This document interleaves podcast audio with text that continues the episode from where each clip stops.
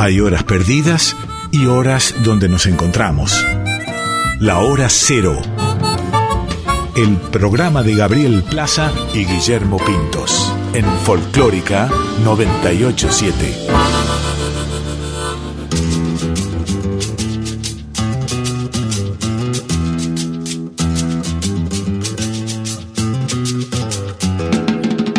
Caprichosa la reina del colecciona amores que te matan. Goyeneche, Troilo, Maradona, Macedonio, Borges, un idioma que Valverde como este destino, gambeteando piñas, Nicolino,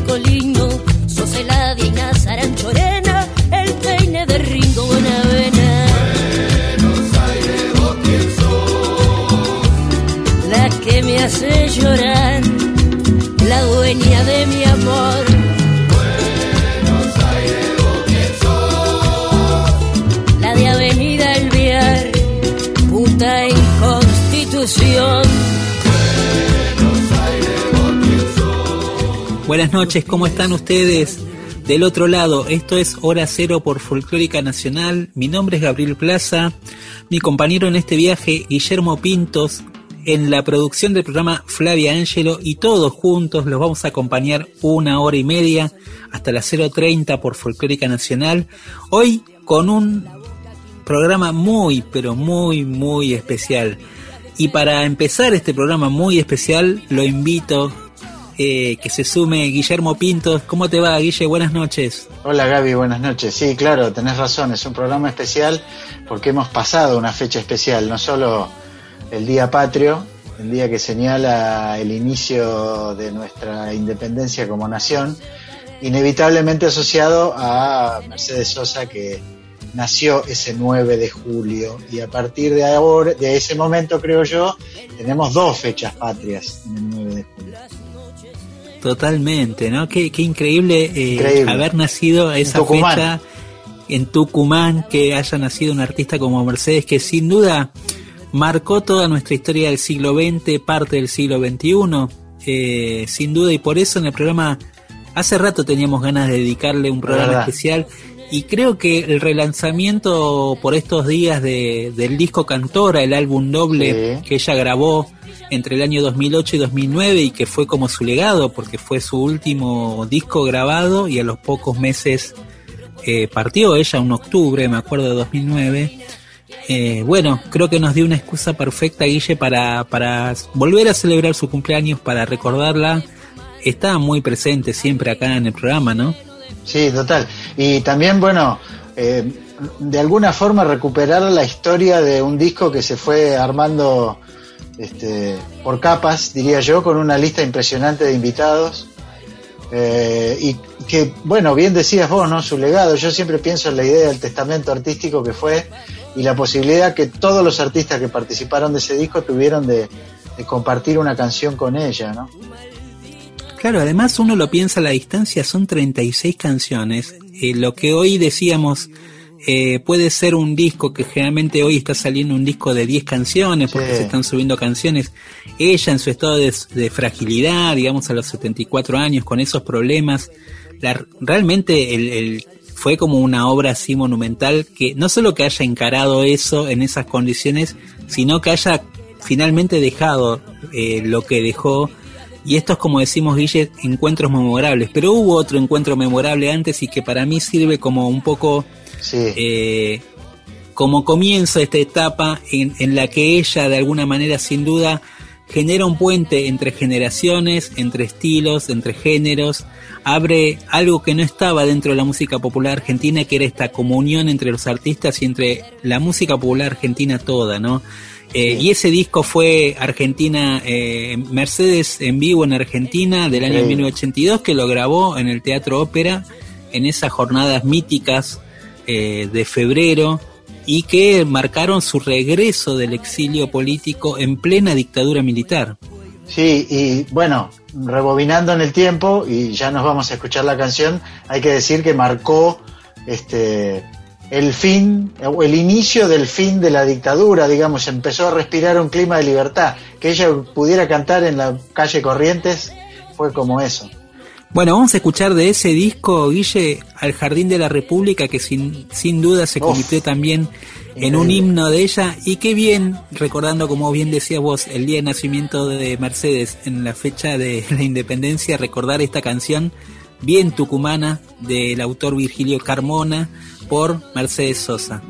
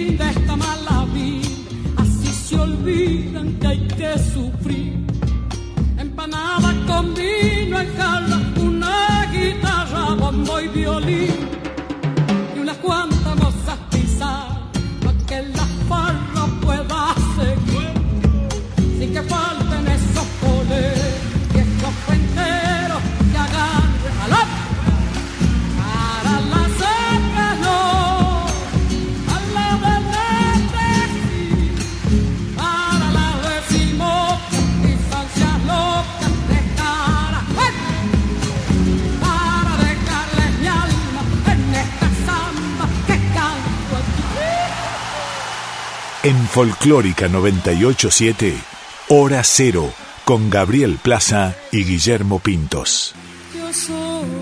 Inevitable emocionarse, Gaby, con escuchar una vez más esta canción. Se escucha, yo no diría eh, un coro multitudinario. El teatro ópera, le contamos a, a nuestros oyentes que no lo conocen, no es un teatro muy grande, ni siquiera es un estadio.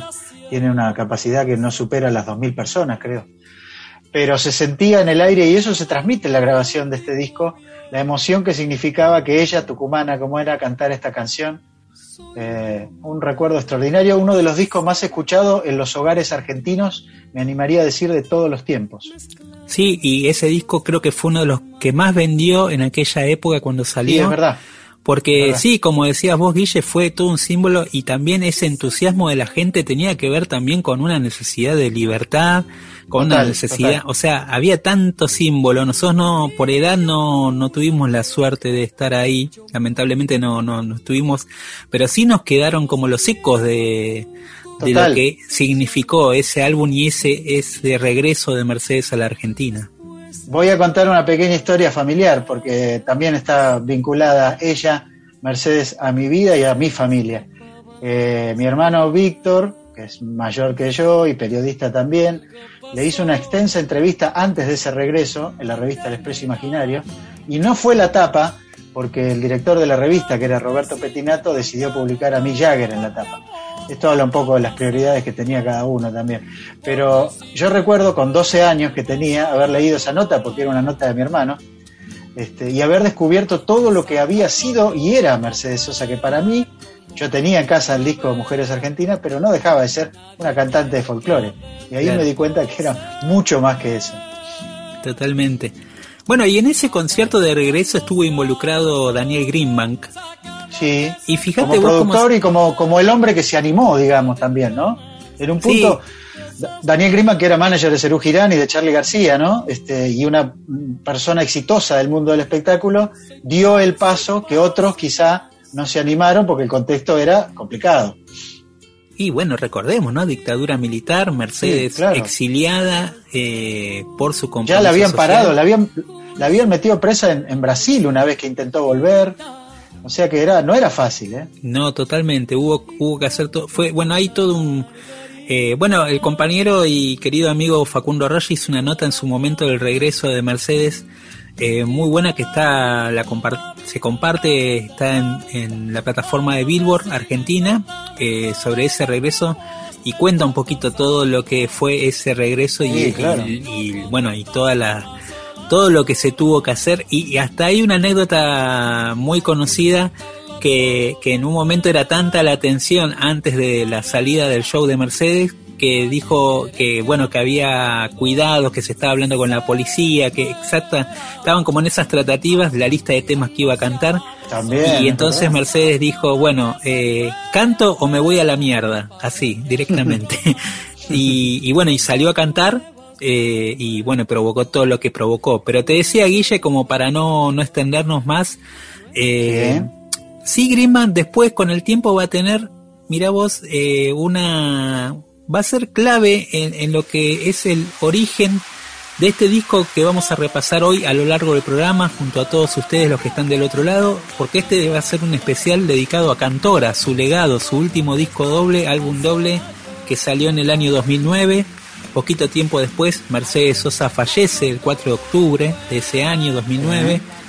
Eh, pero la idea original surgió de una, de una cena que tuvieron Greenback, Fabián Matus y Mercedes Sosa en el, después de que Mercedes se queda sin contrato discográfico con la Deutsche Grammophon, en ese momento la única que le había querido editar un disco, con ellos sacó Corazón Libre, estuvo tres años sin compañía discográfica y en ese tiempo eh, eh, Mercedes junto a Fabián deciden hacer una especie de rondas junto a productores para ver qué- en qué estaban fallando. Mira vos qué locura, ¿no? Eh, porque dice, decía Mercedes, ¿por qué no tenía éxito? Y, y bueno, se embarcan en estas reuniones, tienen una reunión con Greenbank y Greenbank les propone grabar un disco con Sting, Peter Gabriel y otros duetos y terminar como un- con un gran show en River Plate. Bueno, eso no al final no se concretó, pero sí les quedó la idea porque Mercedes además tenía una intención de grabar dúos pero con músicos de acá o de Latinoamérica. Y esa es la idea que le llevan a, al sello Sony en su momento, que son los primeros que con los que se reúnen. Sin presupuesto la Sony, pero decide embarcarse igual en esta ep- epopeya de grabar un disco doble de 36 canciones.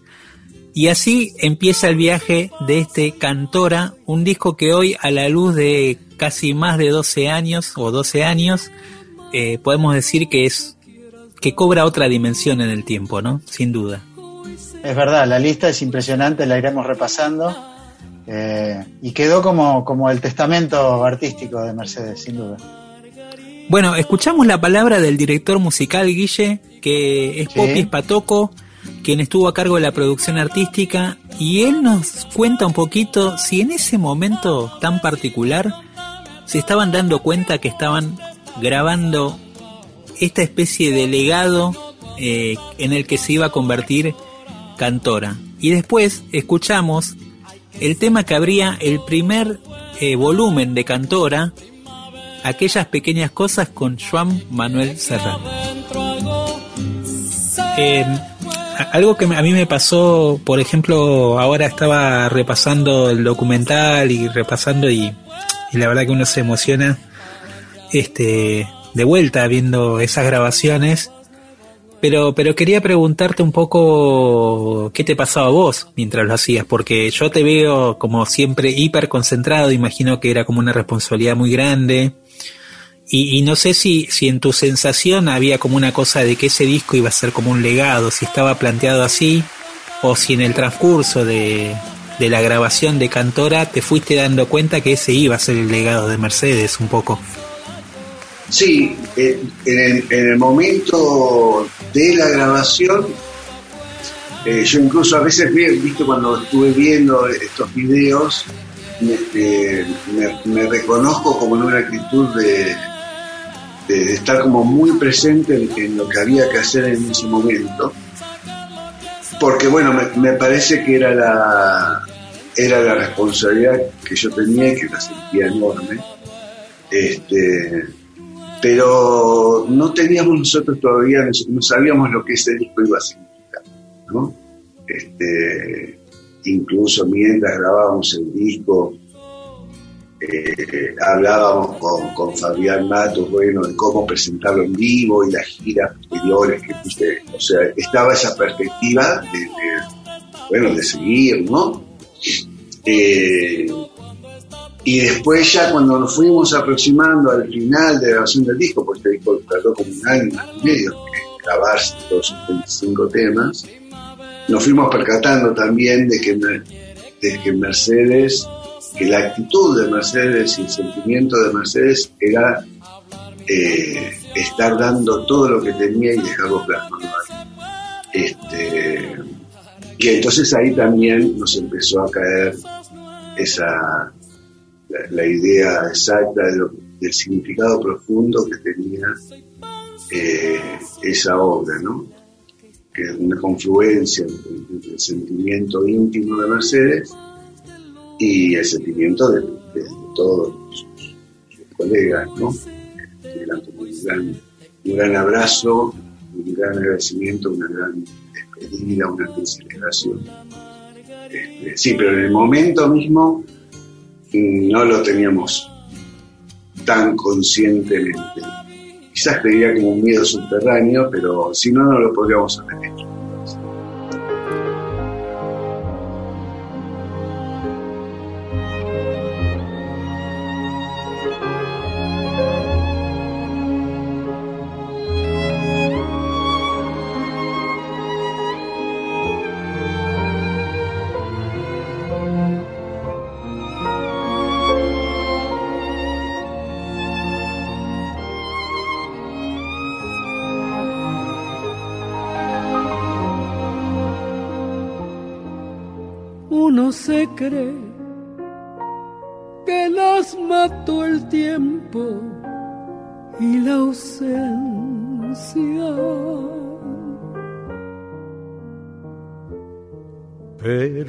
Tren vendió boleto de ida y vuelta. Son aquellas pequeñas cosas que nos dejó un tiempo de rosas. en un rincón, en un papel, o en un cajón. como un ladrón, te acechan detrás de la puerta. Te tienen tan a su merced como hojas muertas que el viento arrastra ya o aquí que te sonríen tristes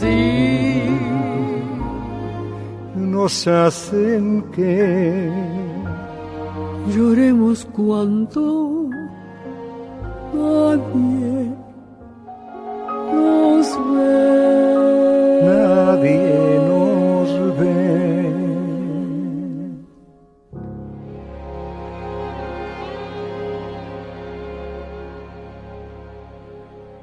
Pasaba recién por Folclórica Nacional en el programa Hora Cero, en este especial de el disco Cantora de Mercedes Sosa, una versión, no sé, para poner en un cuadrito de Mercedes Sosa y Joan Manuel Serrat con aquellas pequeñas cosas.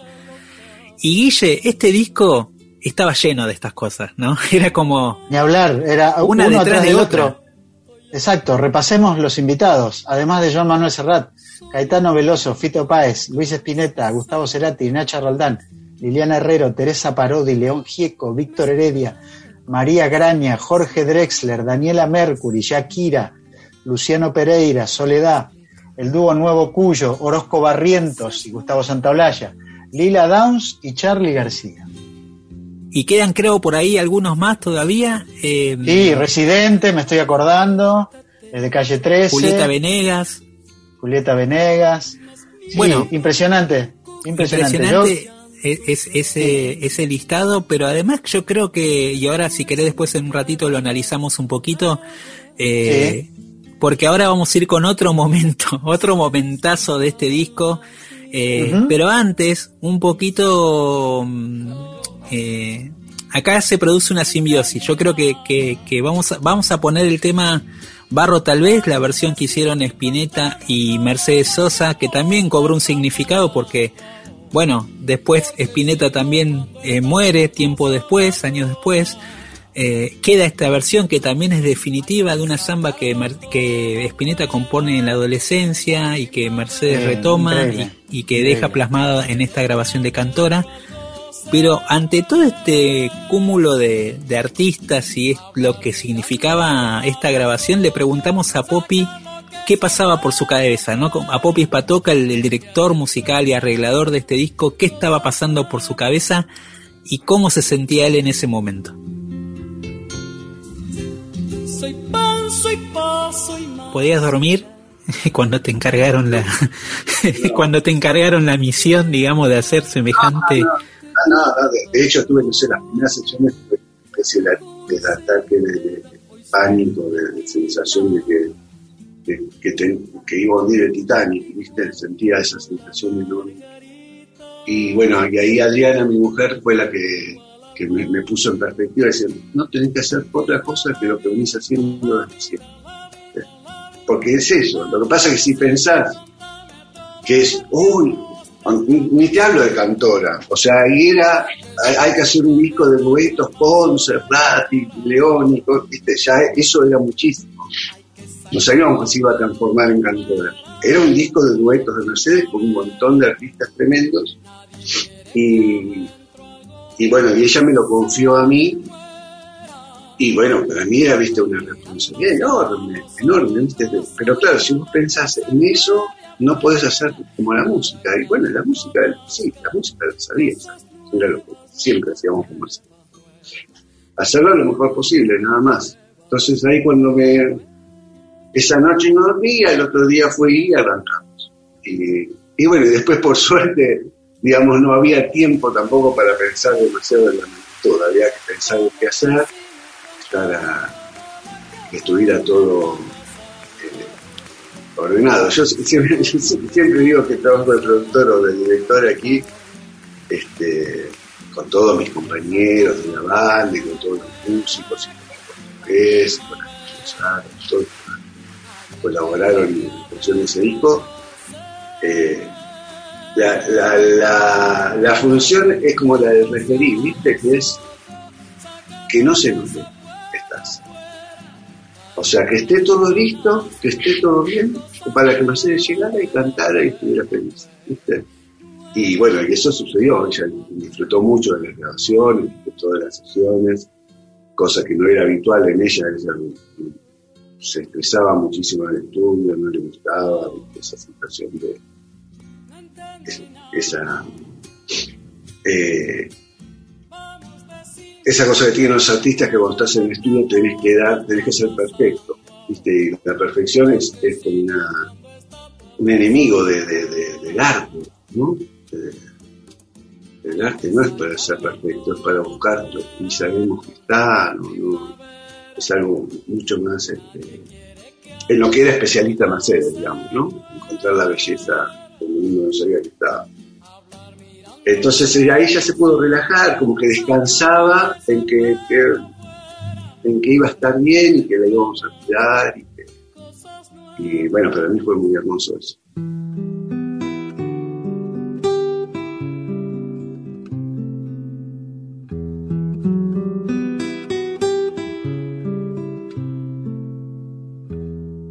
Si no canto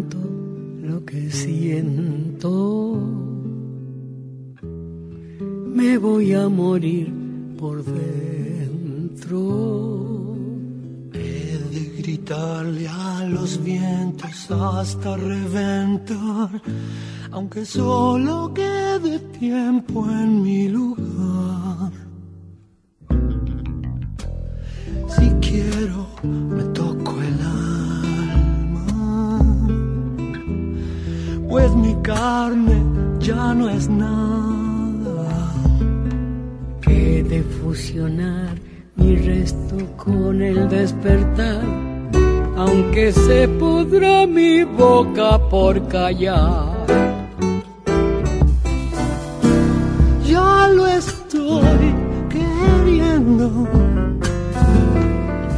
Ya me estoy volviendo canción. Barro tal vez.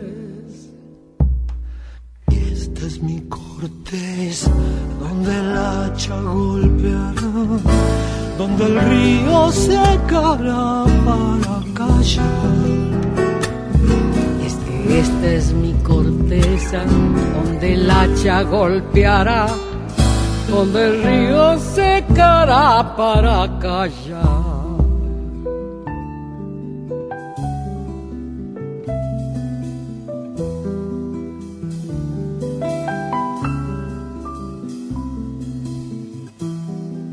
Me apuran los momentos.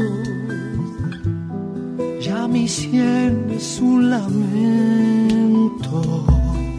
Mi cerebro escupe al final del historial, del comienzo que tal vez reemprenderá. Si quiero,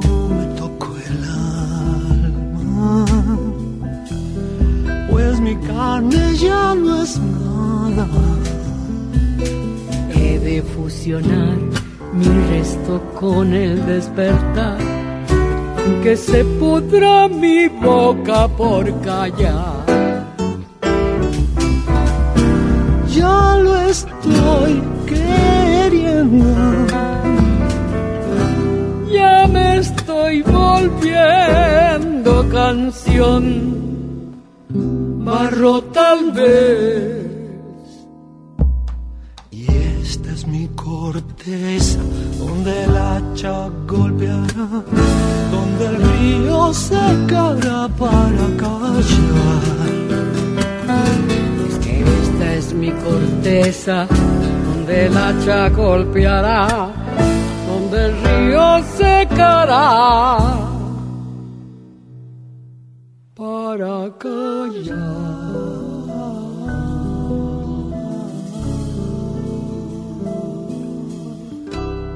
Hay horas perdidas y horas donde nos encontramos.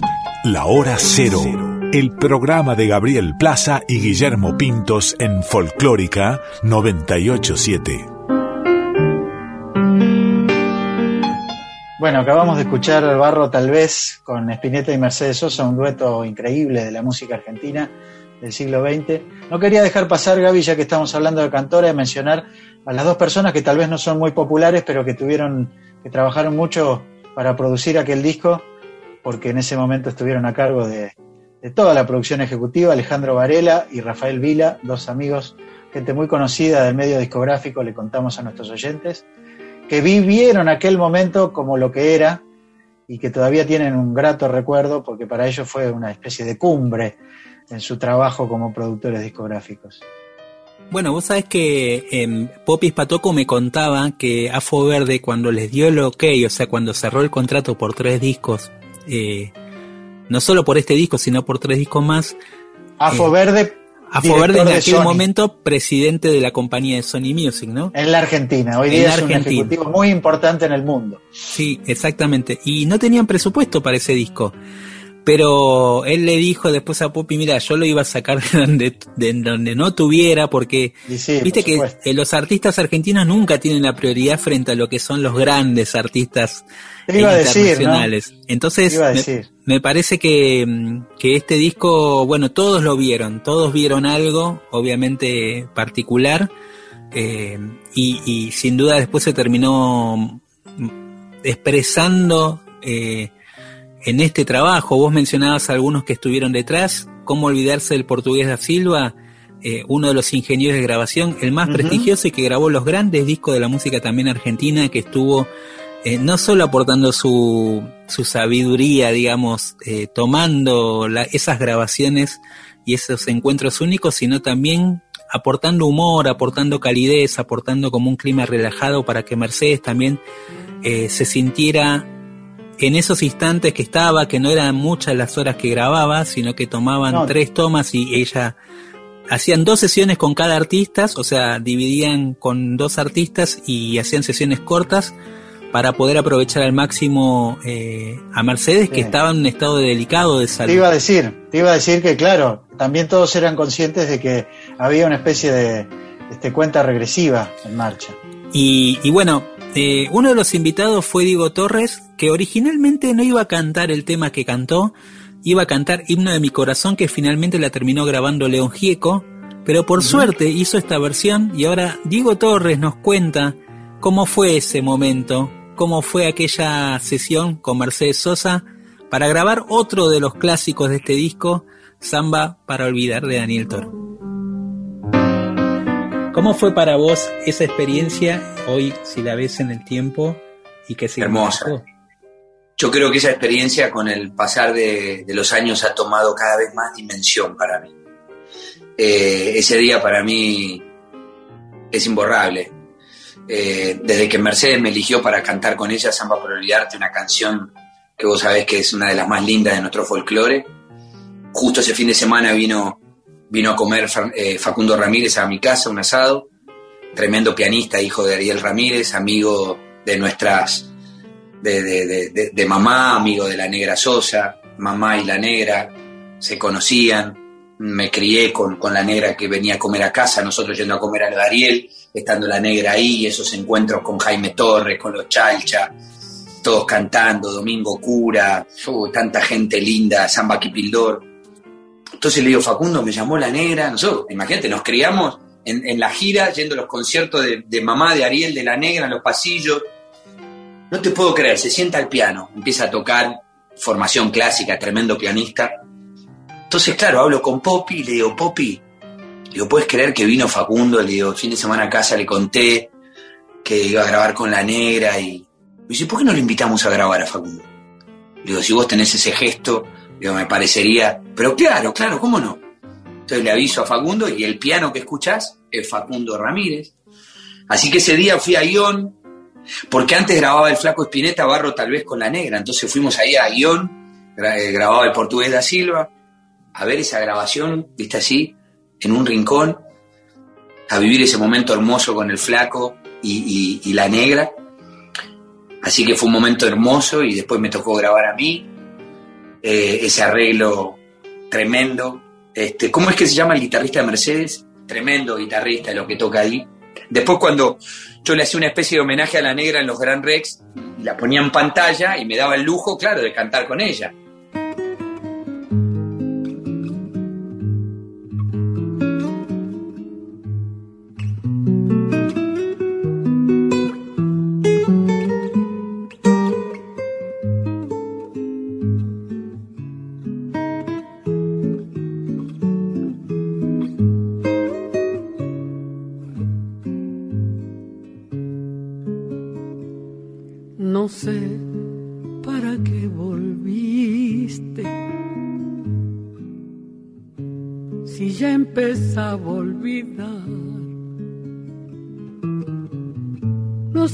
Ya lo sabrás.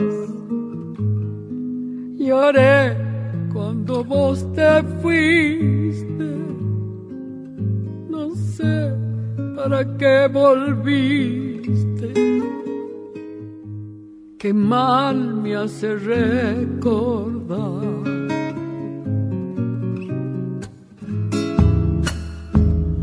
Tarde se ha puesto triste y yo prefiero callar. ¿Para qué vamos a hablar de cosas que ya no existen? No sé para qué volviste. Ya ves que es mejor no hablar. Qué pena me da saber que al final de este amor ya no queda nada. Solo una pobre canción da vueltas por mi guitarra. Y hace rato que te extraña mi samba para olvidar.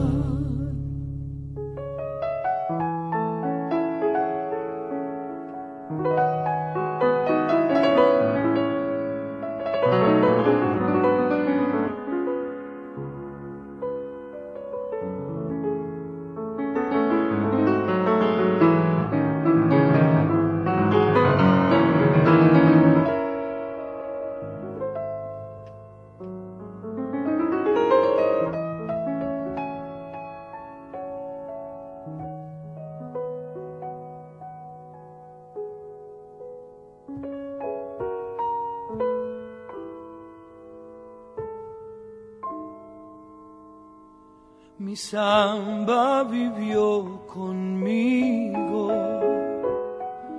parte de mi soledad.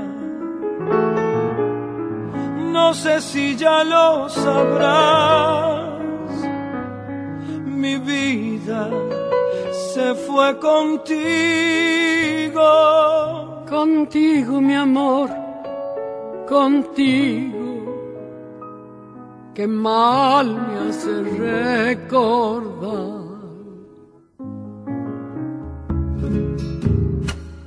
Mis manos ya son de barro, tanto apretar al dolor. Y ahora que me falta el sol, no sé que venís buscando. Llorando, mi amor, Llorando, también olvidame vos. qué pena me da Saber que al final de este amor ya no queda nada. Canción da vueltas por mi guitarra. y hace rato que te extraña. mi samba para olvidar. Estamos en hora cero por Folclórica Radio Nacional en el segundo semestre del 2021. Qué bien canta Diego Torres, Gaby. También es bueno mencionarlo, porque a veces, ¿no? Con esta cosa de los prejuicios decimos, bueno, Diego Torres canta baladas.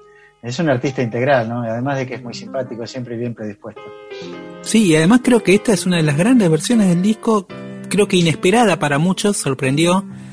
Eh, y como decía Diego recién, como contaba recién, creo que la- el piano de Ariel Ramírez le aporta, y claro, toda esa alquimia familiar que ya se conocía en las familias, Sí, por supuesto. todas esas vivencias creo que se volcó sin duda y se plasmó en esta grabación, cosa que pasó mucho, algo que me decía Poppy era que eh, también la química que se generaba tenía mucho que ver con no solo con la historia de Mercedes, eh, con toda la historia que Mercedes traía atrás, sino con la relación que cada artista fue estableciendo con la música de Mercedes en su propia historia, ¿no? Como Claro, nos pasó a nosotros, a cada uno como oyentes, cada uno tiene su historia con Mercedes a través de las grabaciones de su vida, y a los artistas le pasaba lo mismo, no solo era colega, sino que era parte de sus vidas. Si querés pasamos al siguiente, a la siguiente canción y al siguiente invitado que merece una breve presentación. Bueno, eh, esta versión es Corazón Vagabundo con Caetano Veloso, otro como de los grandes momentos del disco Cantora. Eh, un disco que decíamos se dividió en dos, en dos álbumes, en dos volúmenes. eh, y ya tenía una relación Mercedes con, con Caetano desde lo que significó todo, eh, toda la situación de su exilio y la dictadura, Sí. y había una relación eh, de, los músicos del tropicalismo, tanto también de Milton Nascimento, de Chico Huarque, de Gal Costa. De hecho, llegaron a cantar una versión que, que se, se- popularizó mucho en 1987, que era Volver a los 17, eh, en un programa especial que hicieron para red Globo. Pero acá cantan juntos Caetano y Mercedes, Mercedes y Caetano, disfrútenlo.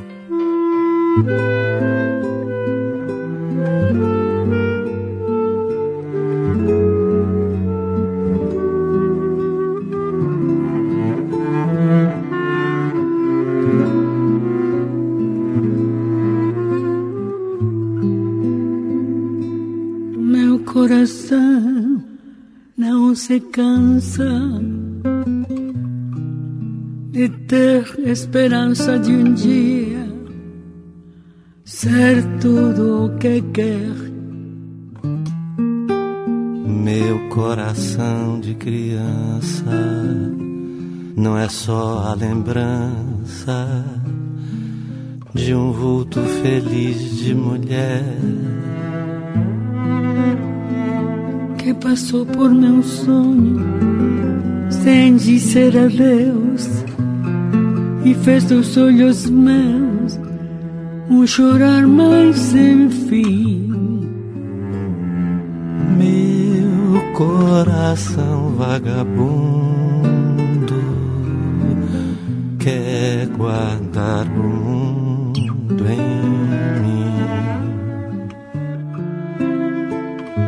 Meu coração vagabundo quer guardar o mundo em mim.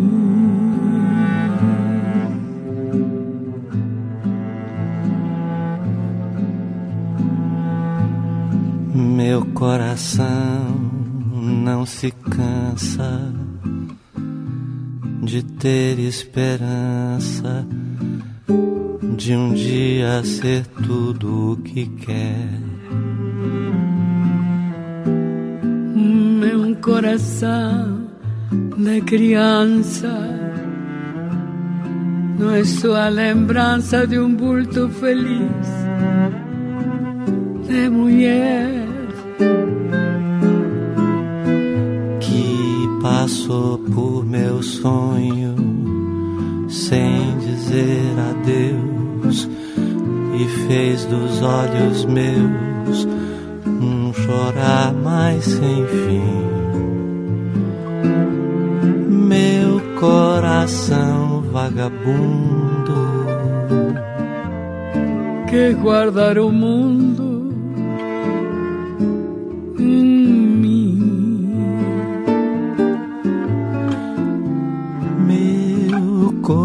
coração vagabundo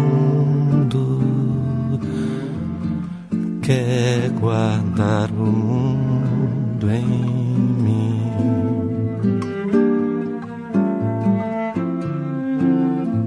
Meu coração vagabundo quer guardar o mundo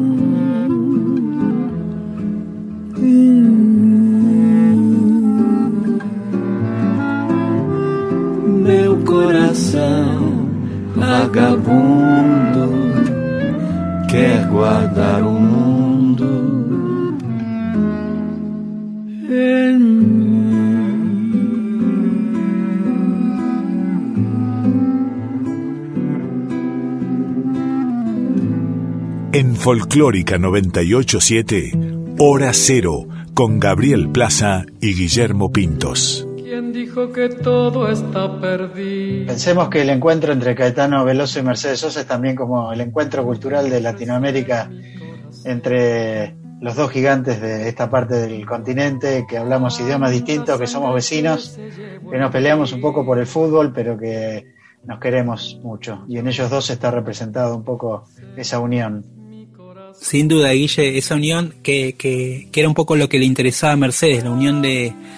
eh, bueno, la famosa frase y la famosa idea de los 60 y 70 de la América Unida, ¿no? Eh, y, y que ella de alguna manera lo llevó adelante a lo largo de, tu- de toda su historia compartiendo con muchos músicos y en el disco también algo me parece muy interesante que pasó fue que eh, ella eh, se encuentra con artistas de las nuevas generaciones del folclore es el caso del dúo Luna Monti y Juan Quintero con ellos va a grabar Romance de la Luna Tucumana, un tema que en realidad es un poema inédito de Yupanqui que en su momento Pedro Aznar le puso música para un eh, homenaje que hizo y que organizó Víctor Heredia. Y mirá todas las personas que están involucradas rodeando el mundo Sí. de Mercedes, ¿no? Todo Es tiene verdad. que ver con todo en este disco y pareciera que cada canción está muy pensada eh, desde la intuición, desde el corazón y también desde lo emocional que genera cada uno de estos encuentros.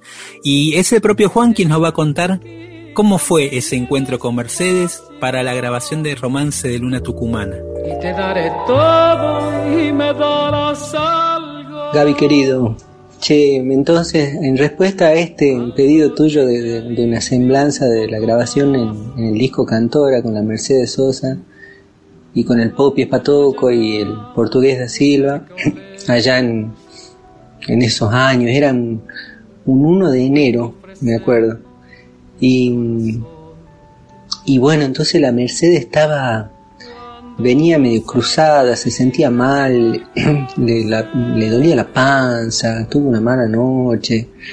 Entonces estaba, estaba como de mal humor, me acuerdo, ¿no?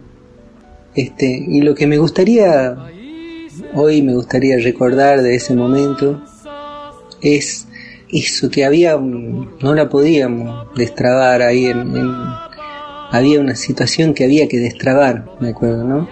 Y entonces entre Poppy y el, portugués da Silva hicieron ahí, el, el portugués dijo, che, tengo hambre, me gustaría comer un pedazo de torta, como que llegamos a laburar directamente y ellos con mucha sabiduría nos, nos llevaron ahí al coso a relajarnos, ahí tomamos un mate, charlamos un poco, comimos un poco de torta.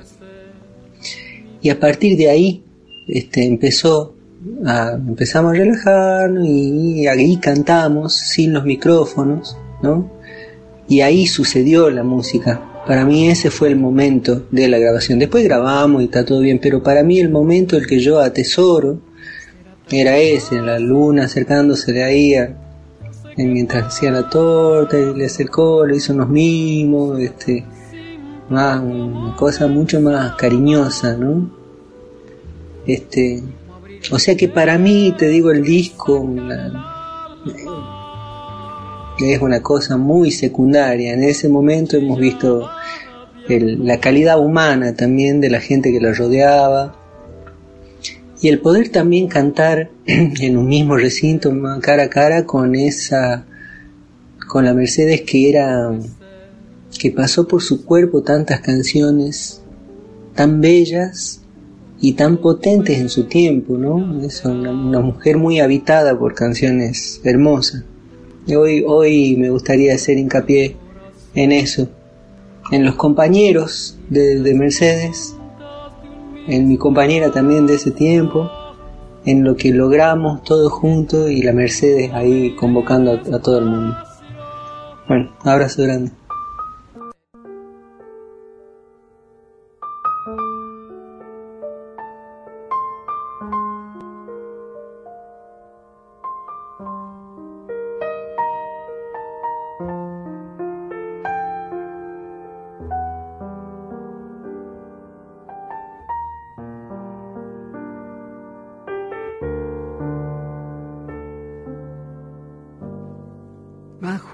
Del invierno.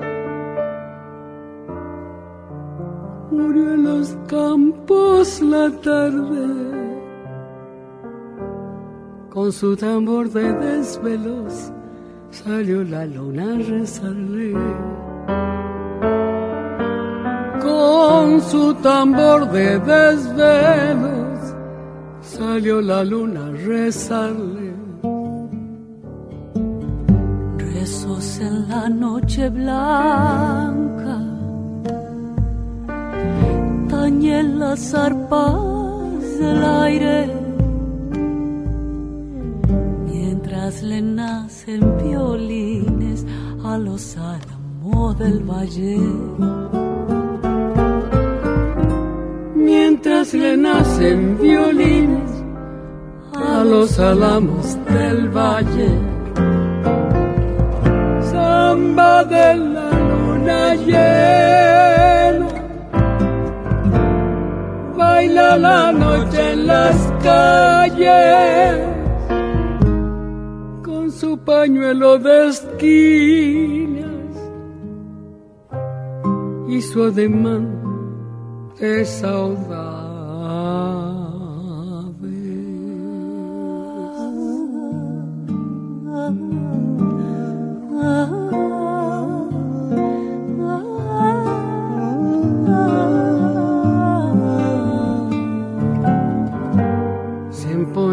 de grises nieblas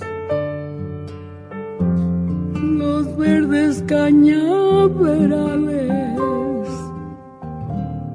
y caminan los caminos con sus escoltas de azaré. Y caminan los caminos con sus escoltas de azaré. Llena de arpegios, la copa de los nugales el tamboril de la luna cuelga su copla en el aire. El tamboril de la luna cuelga su copla en el aire. Samba de la luna llena, baila la noche en las calles con su pañuelo de esquinas y su ademán de saudade. Mi corazón bate palma con las manos de mi sangre mientras cansada la luna se duerme sobre los valles.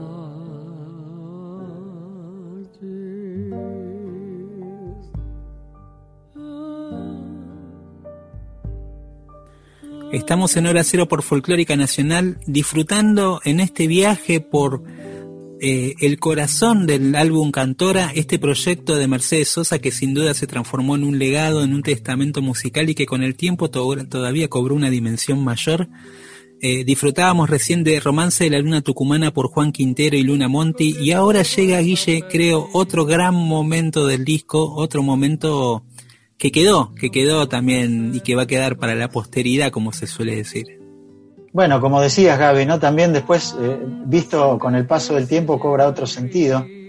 Gustavo Cerati, de él vamos a hablar, eh, era una figura relevante, por supuesto, del, rock y el pop en América Latina, pero a la vez era, por un lado, un este, entusiasta eh, ejecutante, diría yo, y guitarrista de canciones folclóricas desde su adolescencia, y por otro lado, un gran admirador de Mercedes.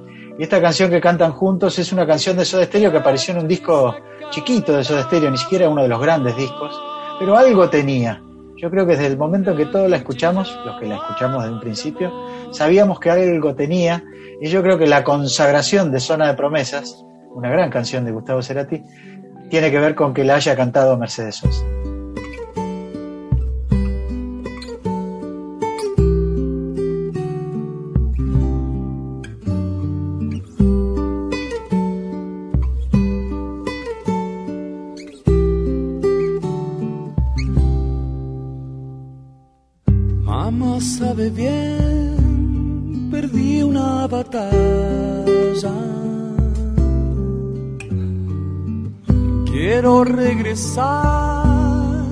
Solo a besarla. No está mal ser mi dueño otra vez, ni temer que yo sangre y calme.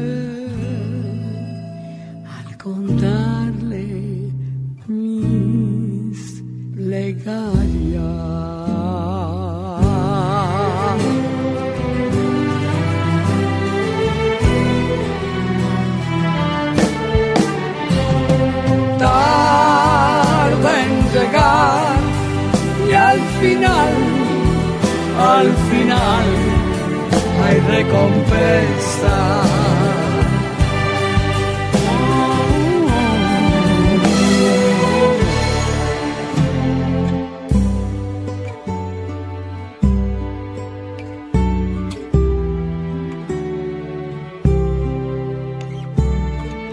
Mamá sabe bien, pequeña princesa. Regresé, todo quemaba. No está mal sumergirme otra vez, ni temer que el río sangre y calme. Se bucear en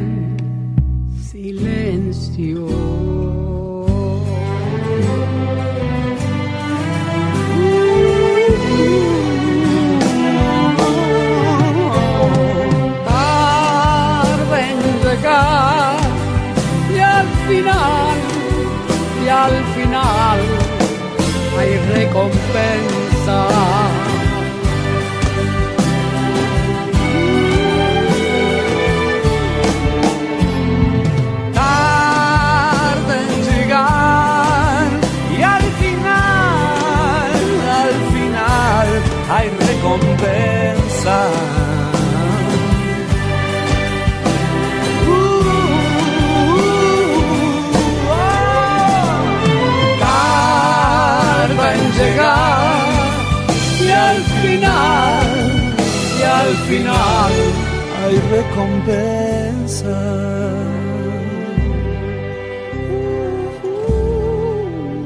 en la zona de promesa. la zona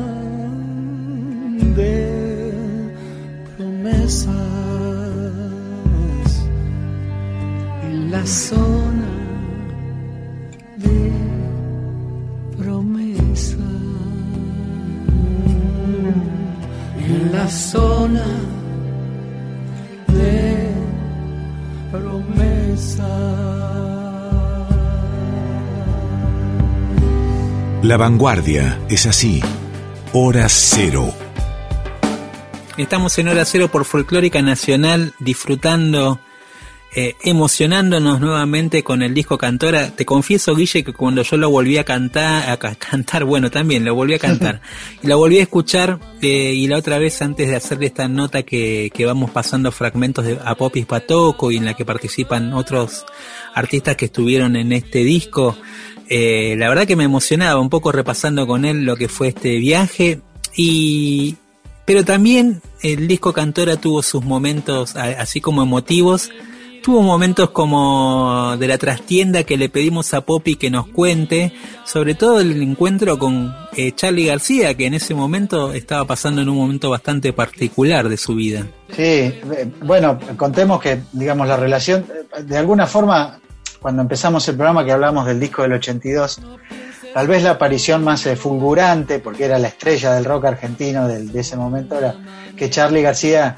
este, subió a cantar con Mercedes en, en- en el Teatro Ópera y que hicieron aquella canción de Charlie cuando yo me empiece a quedar solo, una canción que hoy día cobra otro, otro sentido, ¿no? Una canción que Charlie escribió a los 20 años, hablando de cómo iba a estar como está ahora, ¿no? Es increíble.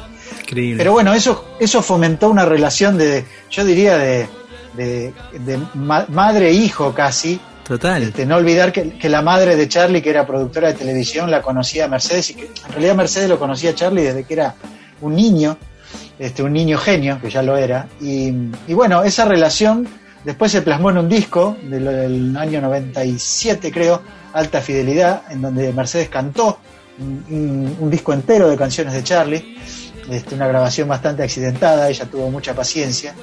Eh, y bueno, llegamos al momento en el que era inevitable que Charlie estuviera en Cantora, por supuesto.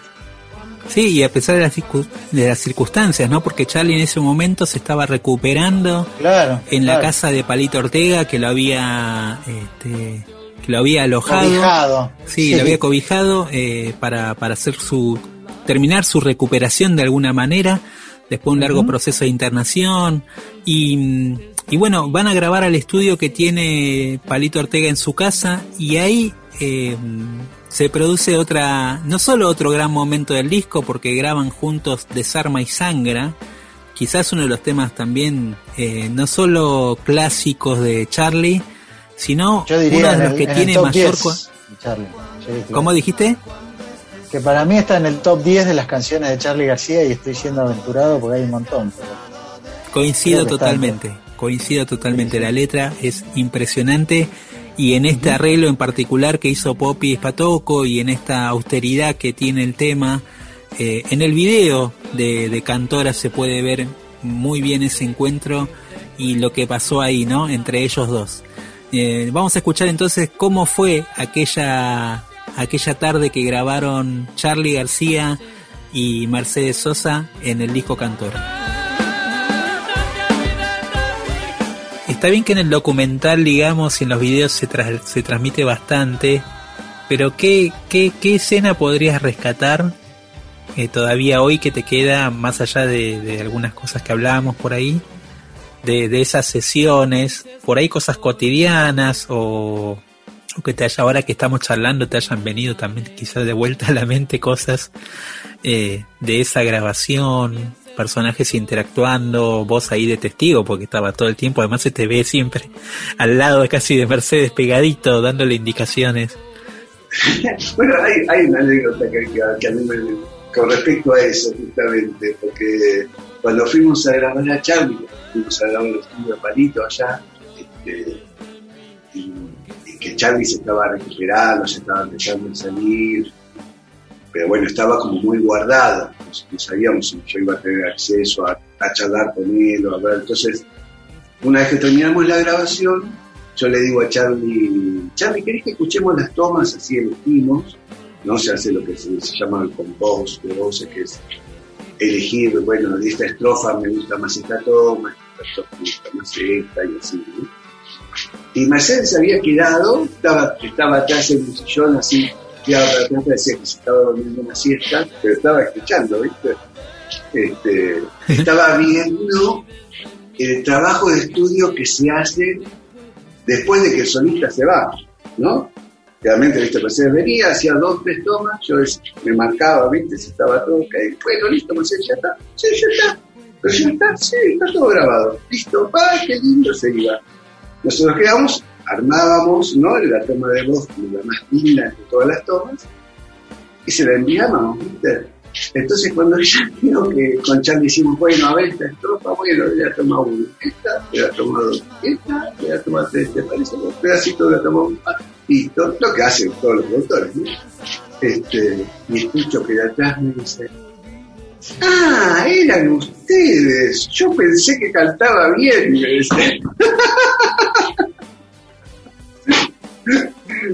era el, el- el- Tremendo.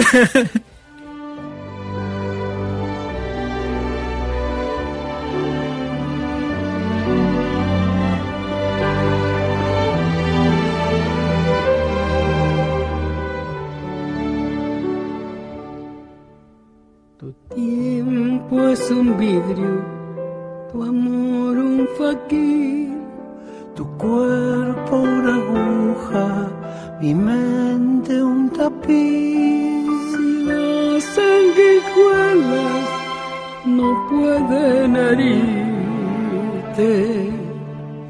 no existe una escuela que enseñe a vivir.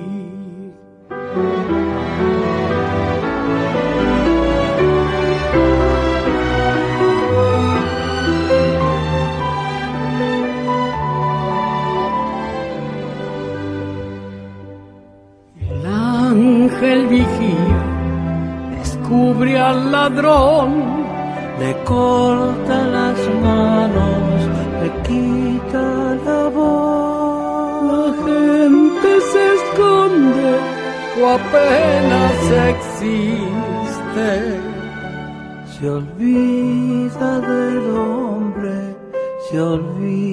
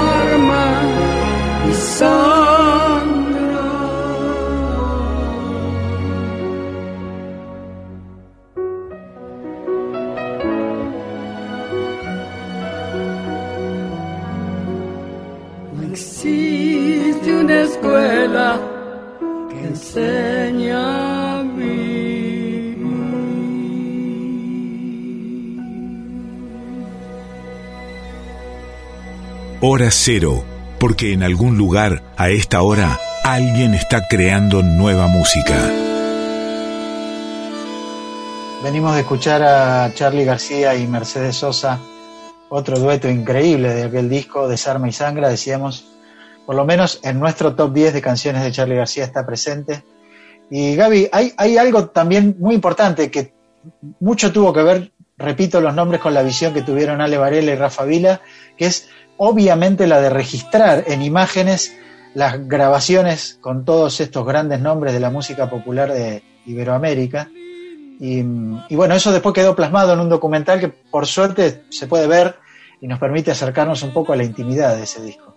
Sí, en aquel momento cuando se editaron los dos discos, eh, se editaron por separado, uno salió en mayo de 2009, el otro salió en junio de, 2010 eh, de 2009, y también había una especie de caja especial donde estaban los dos discos y un DVD con este documental que eh, filmó Rodrigo Vila, el director, después, posteriormente, de una película que se llamó La Voz de Latinoamérica, donde su hijo. Fabián Matus hace todo un recorrido por la vida de Mercedes, eh, que también está subido en las redes, que se puede ver y que hay también series en sí. encuentros, muy buen, muy buen documental. Pero bueno, eh, recientemente el sello Sony volvió a subir los algunos de los videos completos porque Sí. lo que se veían eran fragmentos de ese documental con algunos momentos de ese encuentro. Ahora lo que salieron eh, y están en todas las plataformas digitales y lo pueden ver en YouTube eh, son 21 videos y con imágenes inéditas de esos encuentros rescatadas eh, por el equipo de Rodrigo Vila que filmó ese documental y que donde se puede ver a Mercedes con cada uno de estos artistas. Eh, bueno, Rodrigo es quien nos cuenta también eh, y que fue, digamos, y estuvo siguiendo toda esa grabación, nos cuesta de adentro cómo lo vivían ellos, cómo vivían ese encuentro, cómo vivieron ese disco y esa realización. Y después vamos a escuchar el encuentro entre Mercedes Sosa y María Graña para hacer una versión de nada que también yo creo que es definitiva, porque también está la participación eh, del ya muerto Leopoldo Federico, ¿no? Entonces Increíble, tiene claro. muchas de estas cosas este disco, ¿no? Como cosas que han pasado ahí que fueron definitivas y que han quedado, bueno, en nuestra memoria. Eh, viendo en retrospectiva, obviamente ya pasaron un poco más de 10 años de que grabamos y, estrenamos el documental en, en 2009. Sí, yo creo que ya cobró una magnitud enorme y, el, archivo que nosotros filmamos, todo el rodaje que duró más de un año y medio, hoy cobra un valor enorme. Obviamente en el momento de rodarlo sabíamos que era un material importantísimo, primero por Mercedes, por su importancia como artista, pero su importancia también como humanista, ¿no? Y al lado de otros monstruos de la música, de, de- Hispanoamérica, de Brasil. Sabíamos en ese momento que era un material importante, sabíamos que era algo que, que había que hacerlo bien, porque como dijo bien Mercedes en una de las grabaciones, esto va a quedar para siempre. Pero también no nos imaginábamos que ella iba a fallecer eh, tan pronto, ¿no? Eso no era algo que pasaba por nuestra cabeza, a pesar de que ella tenía ya una salud frágil, ¿no? Que, grabó el disco, este, por momentos estaba eh, mejor, por momentos estaba más decaída, pero siempre tenía ese impulso de ella de, entusiasmo, de grabar, de, la llamaban, estábamos grabando, por ejemplo, y le avisaban que un artista, bueno, vamos a ir a Río a hacer a Caetano, y se entusiasmaba, y, y bueno, y via- viajamos a Río. Este, yo creo que todas esas cosas eh, mostraban que ella, esto es una opinión personal, estaba teniéndose esa fuerza vital, viste, que, que mucha gente tiene antes de, de, de dejar este mundo, y, ella tuvo esa fuerza vital en, en su vida, en su carrera para grabar este disco, ¿no? Y, y fue un cierre eh, casi te ideal, una carrera increíble de, de- de este disco doble, acompañada de sus artistas, ¿no? Haciendo un resumen, sabíamos que era un material importante, pero no nos imaginábamos que iba a ser el último material de Mercedes y, hoy sentándonos a montar el material de vuelta, eh, hagamos estos videos con mucho material inédito y ver a otros artistas que también han fallecido, jóvenes, ¿no? Como Spinetta o Cerati este, y demás, sí, cobra una dimensión que en el momento quizás no, no nos hubiésemos imaginado. He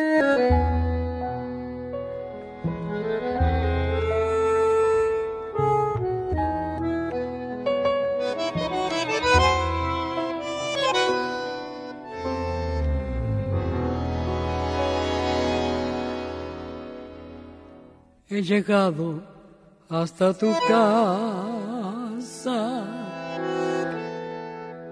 Yo no sé cómo he podido. Si me han dicho que no estás, que ya nunca volverás. Si me han dicho que te has ido. Cuánta nieve hay en mi alma, qué silencio hay en tu puerta. Al llegar hasta el umbral, un candado de dolor me detuvo el corazón. Nada, nada queda en tu casa natal, solo telarañas que teje el yuyal, el rosal.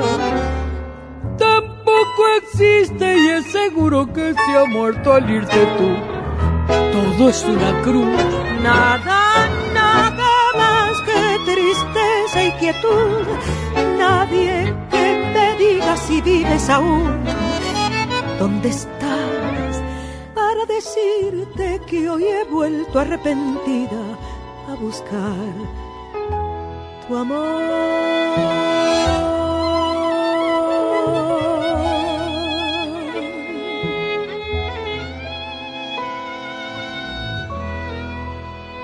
Ya me alejo de tu casa y me voy. Yo ni sé dónde, sin querer, te digo adiós. Y hasta el eco de tu voz de la nada me responde.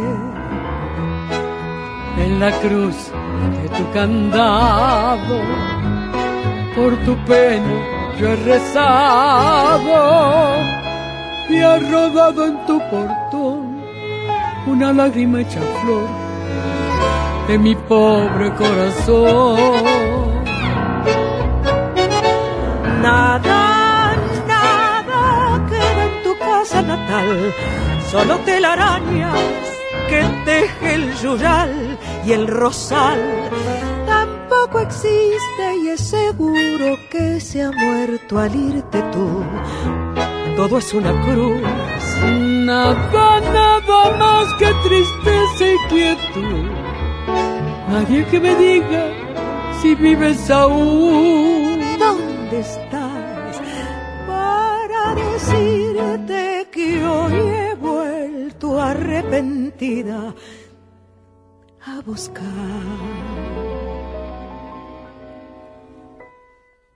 Tu amor.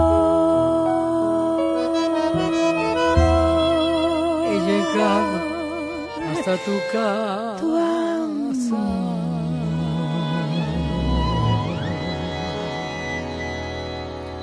Estamos en Hora Cero por Folclórica Nacional, disfrutando de este viaje por Cantora de Mercedes Sosa.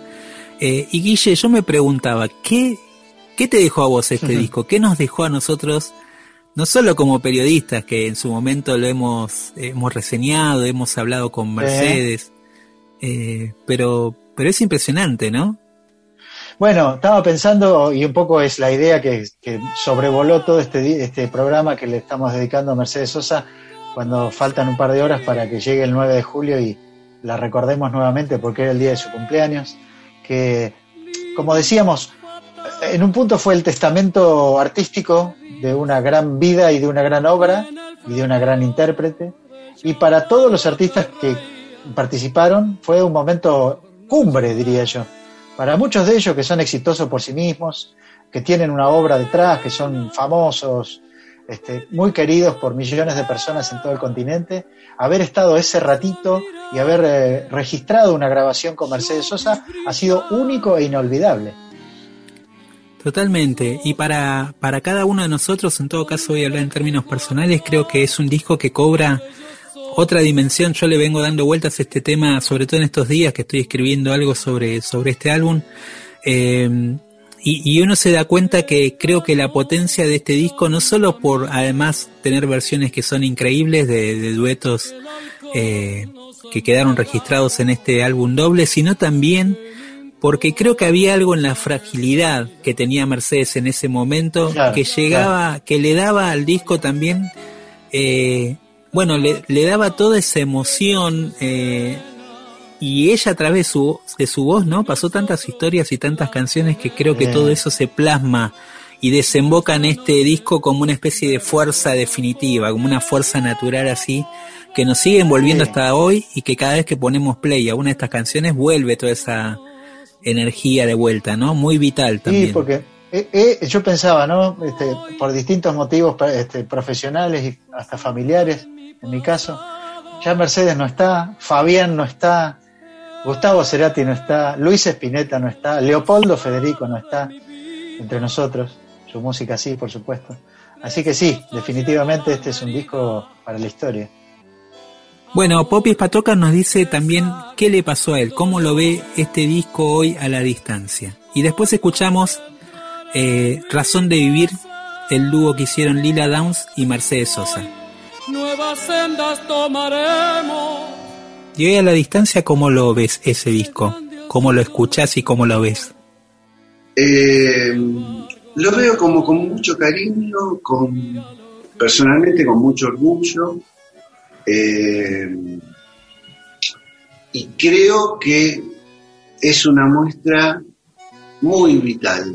O sea, a pesar de que es como el último, el- el- el- el- lo último que Mercedes nos dejó, nos lo dejó, ¿viste?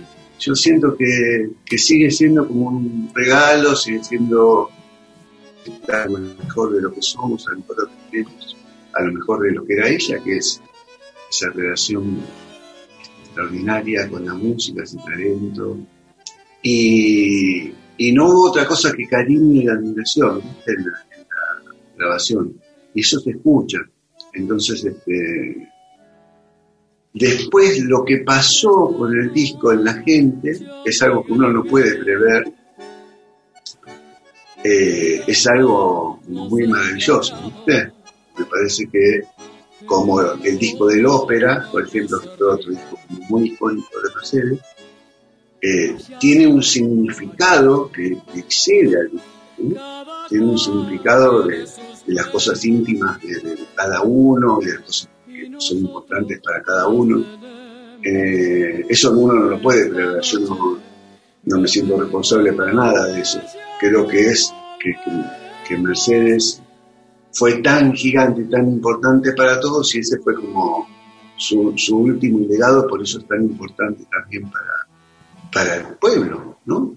Eh, eh, tomó una dimensión como completamente imprevisible. Este, y bueno, estoy como muy agradecido de haber estado ahí de haber aportado eh, lo que pude para, para que eso fuera, existiera.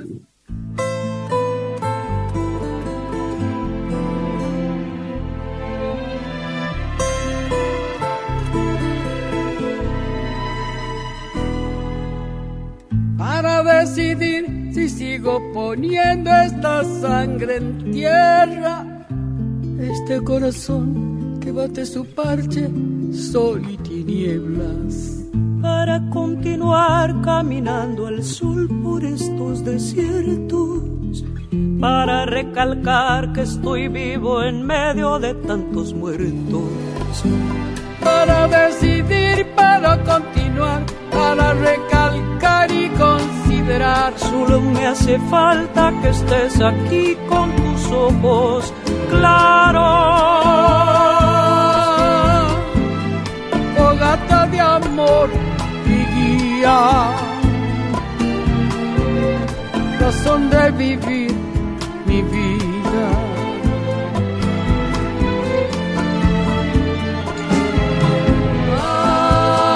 Ay, fogata de amor y guía. Razón de vivir mi vida.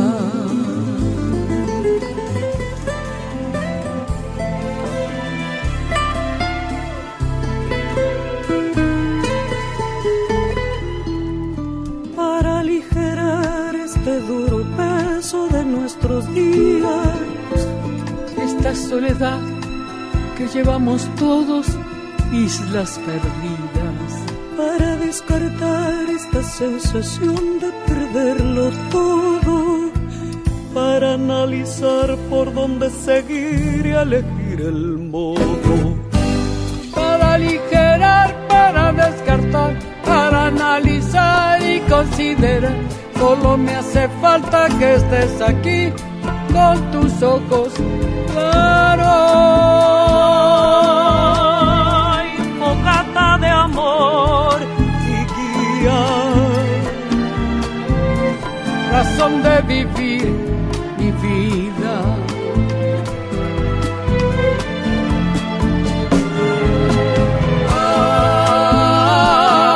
Ay, fogata de amor y guía,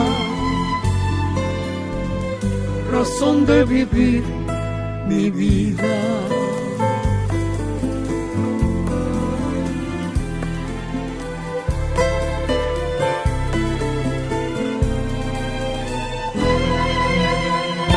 Para combinar lo bello y la luz sin perder distancia. Para estar con vos sin perder el ángel de la nostalgia. Para descubrir que la vida va sin pedirnos nada. Y considerar que todo es hermoso y no cuesta nada. Para combinar, para estar con vos, para descubrir y Solo me hace falta que estés aquí con tus ojos claros. Ay, fogata de amor y guía. razón de vivir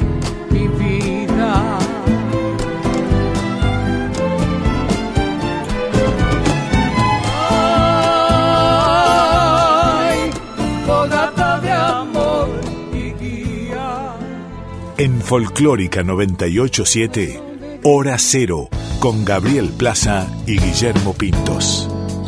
Lo que sueñas y no dices tal vez será. Recién pasaba del disco Cantora de Mercedes Sosa la versión Razón de Vivir de Víctor Heredia y el dúo que hicieron junto a Lila Downs. Y Guille, eh, terminamos este viaje por Cantora y ya nos estamos despidiendo, cerrando lo que fue, bueno, creo yo, un programa eh, con mucha emotividad para cada uno de nosotros y calculo que para todos los que están del otro lado. Estoy de acuerdo, Gaby. Por cierto que es así. habíamos dicho al principio del programa cuando recordamos el disco en vivo del 82, que era seguramente de los discos argentinos más escuchados en las casas de muchos de nosotros. Eh, decíamos que el 9 de julio se cumple un nuevo aniversario de su nacimiento de Mercedes. Yo quiero contar una mínima anécdota este, que habla un poco de, la, de la ligación que tenía con su tierra.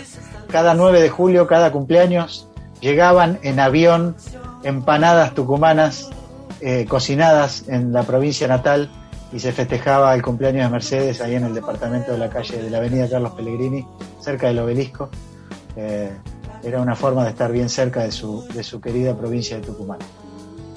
Bueno, y, y, eh, para despedirnos, Guille, elegimos una canción Sí. porque creo que esta canción resume también esto de que en algún momento lo dice en el documental eh, Mercedes, y es que es, este disco Cantora iba a quedar para iba a quedar para la eternidad, ¿no? Y un poco eh, creo que la voz de Mercedes, más allá de que ya no está, eh, vuelve a aparecer y re- renace un poco como la cigarra.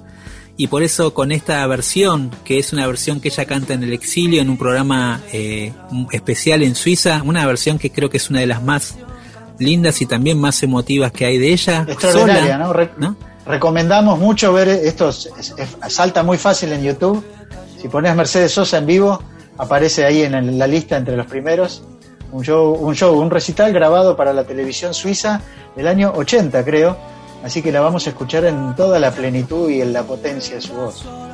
Sí, y con este tema de María Elena Walsh que habla habla de esa vida y habla de, de ese canto que siempre renace cada vez que la escuchamos. Con este tema, Guille, nos despedimos. Nos. Gracias a todos los que están y a todas las que están del otro lado por acompañarnos. Espero que nos hayan eh, que lo hayan disfrutado tanto como nosotros y los esperamos el martes a las 23 por Folclórica Nacional. Quédense con el programa que viene, Adorable Puente de Patricio Féminis. Esto fue Hora Cero. Esto es Mercedes Sosa como la cigarra. María Elena Walsh, poeta argentina. Tantas veces me mataron, tantas veces me morí. Sin embargo estoy aquí resucitando. Gracias estoy a la desgracia y a la mano con puñal porque me mató tan mal. Y seguí cantando, cantando al sol como la cigarra.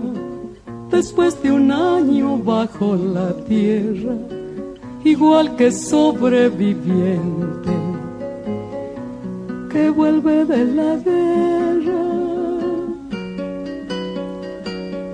Tantas veces me borraron, tantas desaparecí. A mi propio entierro fui sola y llorando. Hice un nudo en el pañuelo, pero me olvidé después que no era la única vez. Y seguí cantando, cantando al sol como la cigarra. Después de un año bajo la tierra, igual que sobreviviente que vuelve de la guerra.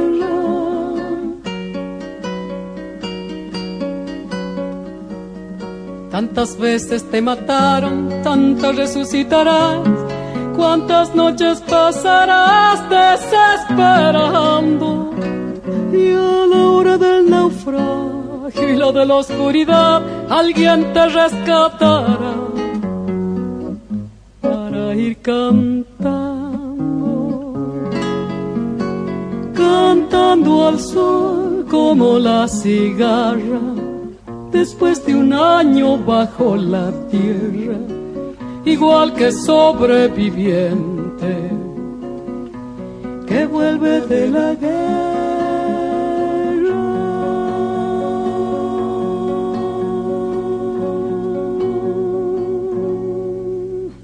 Gracias. Gracias, Nicolás. Muchas gracias.